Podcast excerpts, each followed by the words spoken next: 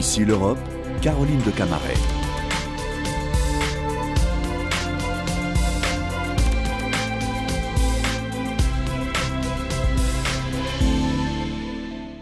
Bonjour à tous, merci de nous rejoindre pour Ici l'Europe. Nous sommes ensemble sur France 24 et Radio France Internationale pour parler de la sauvegarde de notre planète. Alors que la COP a commencé et se tiendra jusqu'au 12 décembre aux Émirats arabes unis, l'Union européenne appelle ses partenaires internationaux à respecter les objectifs ambitieux fixés et à aller d'ailleurs au-delà mais est-elle toujours championne mondiale de l'environnement? Et les 27 et même les parlementaires européens ne sont-ils pas en train de revenir en arrière sur des textes d'impact vert très protecteurs de l'environnement et du climat, mais trop contraignants aux yeux de certains industriels et du monde agricole? Nous allons en parler tout de suite avec notre invité de la semaine, Pascal Canfin. Bonjour. Bonjour. Je rappelle que vous avez été euh, ministre du Développement euh, sous François Hollande. Vous étiez à l'époque chez les Verts. Vous êtes passé euh, dans le parti qui s'appelle aujourd'hui Renew Europe, la majorité présidentielle, euh, et euh, président donc au Parlement européen de la fameuse commission environnement, santé publique et sécurité alimentaire. L'Europe qui, est présente en force, il faut le bien le dire, à la COP 28 à Dubaï, avec la présidente de la commission, Emmanuel Macron, Pedro Sanchez, Giorgia Meloni, en l'absence de Joe Biden et de Xi Jinping tout de même. Que peut-elle attendre cette Europe de la COP? Bah, on attend une mobilisation internationale encore plus grande qu'aujourd'hui.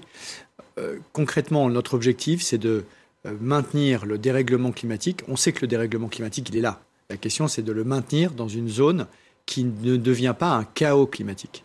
C'est la fameuse barre des 2 degrés de réchauffement.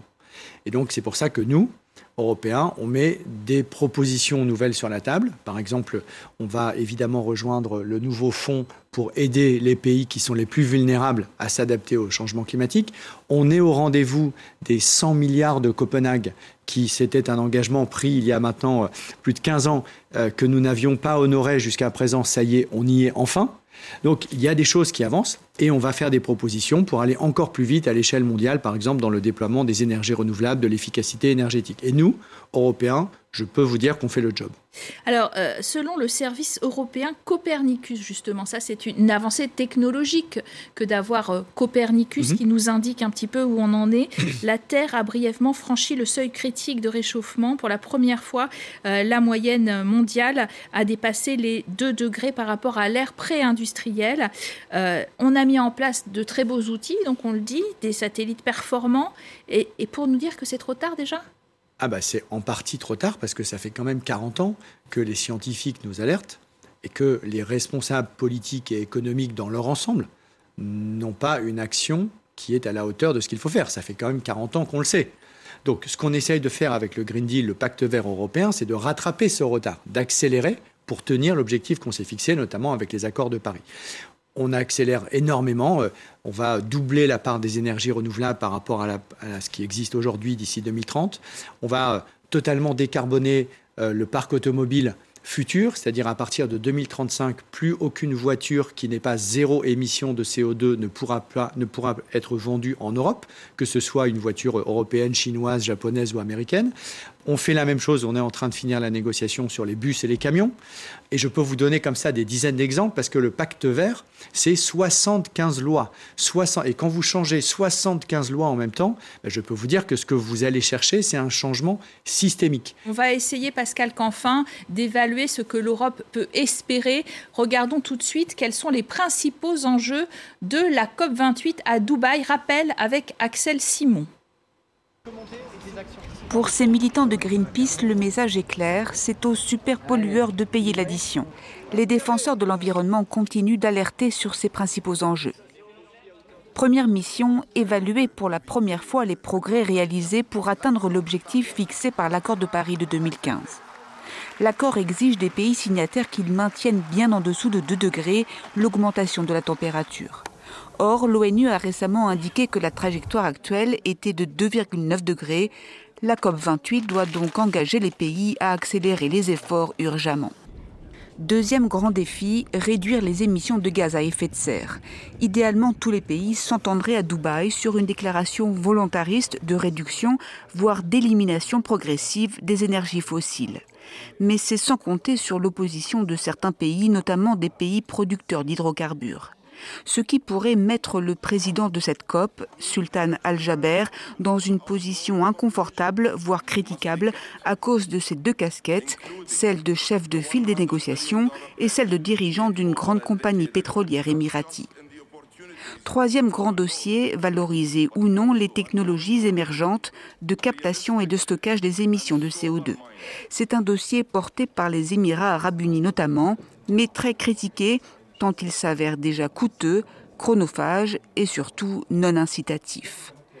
Quatrième enjeu, donner concrètement naissance au fonds pertes et dommages. Adopté l'an dernier à la COP de Sharm el-Cher, il doit indemniser les pays qui ont eu à subir des catastrophes liées au dérèglement climatique. Il faudra donner corps à cette idée, notamment en termes de calcul, de financement et de bénéficiaires. La COP 28 est annoncée comme la plus grande COP jamais réunie avec 70 000 participants, parmi lesquels un grand nombre de lobbyistes.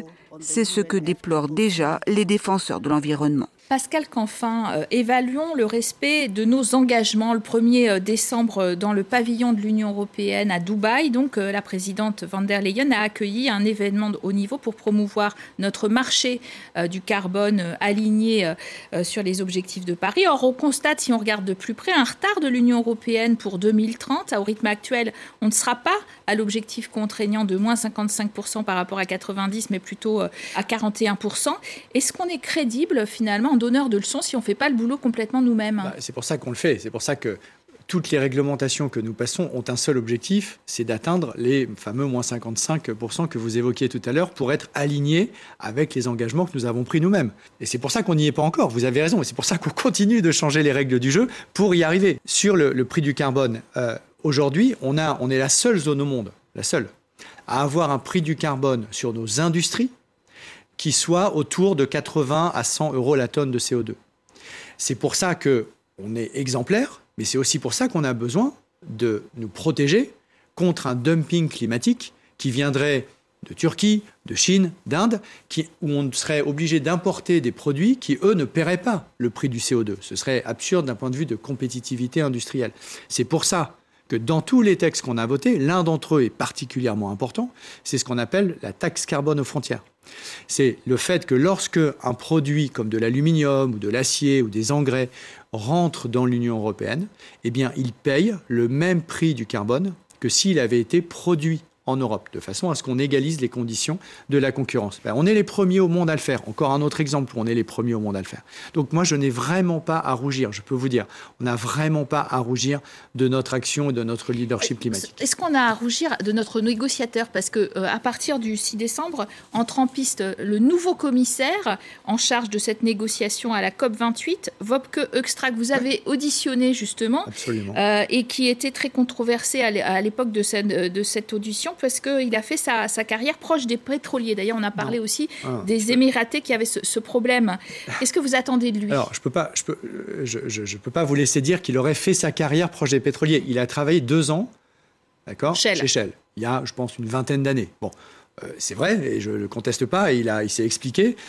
enfin, je ne peux pas vous laisser dire qu'il aurait fait toute sa carrière proche des, pétroliers. Ça, c'est un point factuel que je voulais rappeler. Deuxièmement, euh, il a pris des engagements. Et si nous l'avons validé en tant que commissaire climat, c'est précisément parce qu'il a répondu positivement aux questions que nous lui avons posées de manière extrêmement claire. Par exemple, est-ce que vous allez continuer à proposer des nouvelles réglementations pour aller plus loin dans la baisse de euh, la consommation de pétrole et de gaz en Europe? Et la réponse est oui, elle a été documentée, on n'a pas le temps de venir dans les détails ici, mais ça fait partie évidemment de sa feuille de route, bien qu'il ait travaillé il y a 20 ans, c'est Shell, parce que c'est évident, et l'Agence internationale de l'énergie nous le dit euh, tous les jours, si nous voulons être crédibles et sérieux et alignés avec l'accord de Paris et donc au rendez-vous du climat, il nous faut réduire massivement notre dépendance aux énergies fossiles. Et c'est particulièrement vrai chez nous. Est-ce qu'on en parle suffisamment à cette COP, justement, à Dubaï euh, Ce qui est intéressant, c'est qu'on en parle même à Dubaï. Parce qu'on pourrait dire, OK, c'est bien d'en parler à Paris. Enfin, nous, on ne produit pas de pétrole, donc c'est facile de parler euh, de ce sujet en France. C'est plus difficile, mais c'est beaucoup plus intéressant, beaucoup plus stratégique d'en parler là où ça se passe, c'est-à-dire en Arabie Saoudite, dans les Émirats, au Qatar, etc. Parce que c'est là qu'est la puissance de feu de l'industrie fossile et en partie aux États-Unis. Et nous, Européens, je voudrais juste conclure là-dessus, nous, Européens, notre agenda climatique, c'est aussi un agenda de souveraineté géopolitique. Parce qu'à partir du moment où on importe la quasi-totalité de notre gaz et de notre pétrole, et on l'a vu avec Poutine il n'y a pas si longtemps, on est complètement dépendant. Et donc, le fait de réduire notre dépendance au pétrole et au gaz, c'est évidemment bon pour le climat, mais c'est aussi bon pour notre indépendance et notre force géopolitique. Pascal Canfin, je vous vois très, très optimiste sur euh, notre faculté à rester euh, un leader mondial en matière d'environnement, alors qu'en quelques semaines, on a vu le torpillage d'un projet euh, sur la restauration de la nature, un report s'inédié de la, la, réforme de la réglementation sur les produits chimiques, une réautorisation pour une décennie du glyphosate, le vote d'un règlement sur les emballages avec plein d'exceptions et le rejet du règlement réduisant les pesticides on a plutôt l'impression d'un détricotage de ce pacte vert. Alors, tout ce que vous venez de dire est vrai, sauf que la loi sur la restauration de la nature, elle est passée. Et citez-moi un autre pays au monde qui a une loi de restauration de la nature qui a le même niveau d'ambition. Aucun, on est les seuls. Donc évidemment, c'est pas parfait. Et, j'aurais souhaité, moi, à titre personnel, et je me suis battu pour qu'il soit encore plus ambitieux. Bon, maintenant, elle est passée et on est les seuls au monde à le faire. Donc arrêtons de nous euh, euh, tirer des balles dans le pied systématiquement et de voir toujours le verre à moitié vide, ce qui est quand même un peu déprimant à la fin. Regardons le verre à moitié plein, ce qui fait que sur la même période que vous venez d'évoquer, on a passé le règlement emballage. On est les seuls au monde, pareil. Alors certes, il y a des trous dans la raquette, mais il y a la raquette. Les autres, ils n'ont rien. Euh, on a passé. Les trous dans la raquette, c'est par exemple le camembert, hein, soyons ah, Le camembert, non, non, ça c'est réglé. le camembert avait un, emballage. on parle de la COP 28 et on parle du paquet de la batte de camembert qui est absolument fondamental, j'en conviens. nous, nous sommes battus et j'ai déposé moi-même l'amendement qui a sauvé la boîte de camembert, de, aussi de Mondor, de Gorgonzola, puisque c'est un emballage en bois qui était un peu passé euh, sous, les, sous les radars de la Commission européenne et parce que c'est pas grand-chose au fond, même si c'est très symbolique, mais en termes de volume, c'est pas grand-chose. Donc il est sauvé. Je peux rassurer tous les, Français euh, et qui mangent du camembert qui nous écoutent. Euh, mais au-delà de ça, moi, je, ne, je, je pense qu'on n'a pas à rougir de notre action, puisque je peux vous donner, encore sur la déforestation, par exemple, un enjeu majeur du climat, c'est les forêts, c'est protéger les forêts. Eh bien, on est les seuls au monde à avoir une loi qui lutte contre la déforestation importée. C'est-à-dire qu'aujourd'hui, quand je suis un Européen, un Français, je bois du café, je bois du chocolat, je ne sais pas si le chocolat ou le, le café que je bois est issu d'un hectare qui a été déforesté il y a euh, six mois en Amazonie. D'accord? Je ne sais pas. Et eh ben, demain, ça ne sera plus légal. Ça sera interdit d'importer en Europe de l'huile de palme, euh, du soja, du café, du, du, chocolat qui, qui a contribué à la déforestation de l'Amazonie. Là aussi, on est les seuls au monde à le faire. Pascal Canfin, tout de même, il y a un certain nombre de chefs d'État, Emmanuel Macron compris, euh, qui ont euh, demandé une pause réglementaire par rapport à des règlements qu'ils jugeaient parfois trop lourds. Euh, et puis, il y a une droite aussi qui monte en Europe, au Parlement européen, au créneau pour dire que finalement, c'est très pénalisant à la fois pour les agriculteurs et les industriels. Est-ce que le Green Deal est menacé par une minorité de blocage et, euh, je le disais, une droite européenne très remontée contre ces textes. Vous avez raison, et c'est bien la preuve que tout ce qu'on fait est totalement inédit. C'est que pendant des décennies, la seule critique qui était portée à notre action sur le climat, c'était qu'on n'en faisait pas assez. Aujourd'hui, vous en avez de plus en plus qui commencent à dire Oh là là, on est en train d'en faire trop. Et vous avez cité des exemples à l'instant. Ça prouve bien, Avant les élections européennes de juin 2024. Ça prouve bien que nous sommes au contraire en train d'avancer beaucoup plus vite qu'avant. Et ensuite, il faut rappeler notamment à cette alliance de la droite et de l'extrême droite, qui a par exemple fait tomber sur le texte sur les pesticides. Euh, moi, j'invite les, auditeurs et téléspectateurs à aller voir les votes de leurs parlementaires européens sur ce sujet. Est-ce qu'ils ont voté pour ou contre la réduction des pesticides? Moi, j'ai voté pour. LR, les Républicains, le RN, a voté contre. Chacun a, prend ses responsabilités. C'est aussi ça la démocratie. Et on va le dire, bien évidemment, et le redire pendant la campagne. Puisqu'on est au chapitre de l'extrême droite aux Pays-Bas, euh, pays fondateur euh, de l'Union européenne, c'est euh, le parti d'extrême droite de Gerd Wilders qui est arrivé en tête aux dernières élections et qui cherche à former un gouvernement. Il veut un référendum sur la sortie de l'Union européenne et ouvertement climato-sceptique. absolument. Est-ce que ça va changer l'ambiance en Europe? Alors, d'une part, je ne suis absolument pas certain qu'il trouve la majorité pour eh, mettre à bien le programme que vous venez d'évoquer. Parce que certes, c'est son programme, mais ça n'est le programme d'aucun des autres partis. Donc je pense qu'il faut être conscient du risque. Il ne faut pas non plus surestimer ce risque, parce que je pense que vraiment, il n'arrivera pas. Et les uns après les autres, en ce moment même dans les négociations de coalition aux Pays-Bas, les autres partis sont en train de dire jamais on organisera, euh, parce qu'on ne veut pas sortir de l'Union européenne, donc jamais on organisera un référendum pour sortir de l'Européen, parce que ce n'est pas notre opinion. Donc ça c'est important. Il faut dédramatiser aussi un tout petit peu. Deuxièmement, la victoire aux Pays-Bas montre une chose, c'est que évidemment la victoire de l'extrême droite est possible, mais qu'elle n'est jamais une fatalité, puisqu'il y a quelques semaines, dans la même Europe, on a eu des élections en Pologne où là c'est l'inverse. C'est l'extrême droite qui est au pouvoir depuis des années et des années en Pologne qui a été battue par une majorité centriste pro-européenne. Et en Espagne, où tout le monde donnait l'alliance de la droite et de l'extrême droite très climato-sceptique, là aussi très anti-européenne, gagnante, finalement, ce sont les partis pro-européens et engagés sur l'environnement qui ont gagné. Donc c'est une bataille.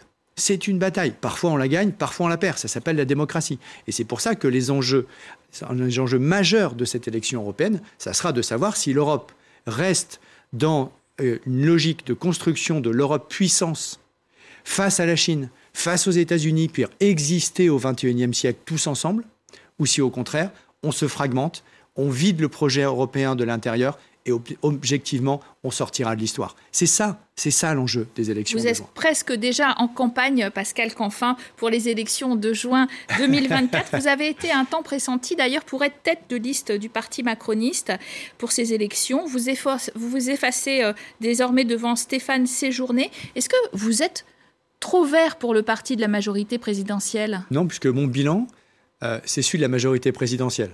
D'accord? Je n'agis pas tout seul. Donc tout le monde est fier de la taxe carbone aux frontières. Tout le monde est fier de la transformation industrielle que nous sommes en train de faire. Si dans les Hauts-de-France, par exemple, il y a maintenant des milliards d'investissements qui vont créer des dizaines de milliers d'emplois dans la réindustrialisation décarbonée, dans une région que je connais bien, j'en viens, qui a souffert de la désindustrialisation comme pas possible, bah, c'est grâce à notre action. Et je peux vous dire que c'est la mienne, celle du président de la République et celle de la majorité. Vous euh, avez euh, critiquer la Commission européenne pour avoir réautorisé le glyphosate pour 10 ans. Hein. C'est une décision qu'elle a prise parce qu'il n'y avait pas de majorité pour ou contre. C'est quand même un peu hypocrite parce que d'un certain point de vue, Emmanuel Macron, le président français, aurait pu aussi voter contre et essayer de constituer une majorité contre. Euh, est-ce qu'on s'est envoyé un bon signal à la jeunesse, justement? Pas du tout hypocrite parce que euh, quel est le seul pays en Europe qui a réduit de 30% le glyphosate ces dernières années? La France on est les seuls à avoir fait le job. Pourquoi pas voter contre alors? Mais parce que la question qui nous est posée, c'est est-ce que vous êtes pour la proposition de reconduction pendant 10 ans sans constituer Ben non, on n'est pas pour. Et on a constitué une alliance avec l'Allemagne, donc je rappelle le ministre de l'Agriculture est vert, pour s'abstenir. Et puis maintenant, si vous voulez regarder les gouvernements qui, eux, ont voté pour, parce que si le texte n'a pas trouvé de majorité contre, c'est pas parce que c'est pas notre faute, c'est ceux qui ont voté pour ce texte, qui, depuis le début, est favorable à la, réautorisation du glyphosate sans condition. Encore une fois, nous, on est sur une ligne équilibrée. C'est-à-dire, le glyphosate, on ne peut pas s'en passer demain matin, c'est pas vrai. Les agriculteurs n'ont pas partout toujours des alternatives. Par contre, là où on a des alternatives, il faut s'en passer. C'est ça la ligne française, c'est une pointe équilibrée. Ben, je pense que cette ligne équilibrée, malheureusement, elle n'a pas été soutenue, pas suffisamment, et je le regrette. Et notamment par des gouvernements socialistes, par des gouvernements socialistes en Espagne, au Portugal, qui eux sont pro-glyphosate sans aucune restriction. Donc on voit bien que le, jeu est beaucoup plus complexe que ça n'en a l'air. Mais trouver que c'est le seul pays qui, la France, qui a effectivement fait des propositions alternatives à celles de la Commission, équilibrées, encore une fois, qui serait responsable de la situation dans laquelle on est, c'est quand même un peu fort de café, je dois l'avouer.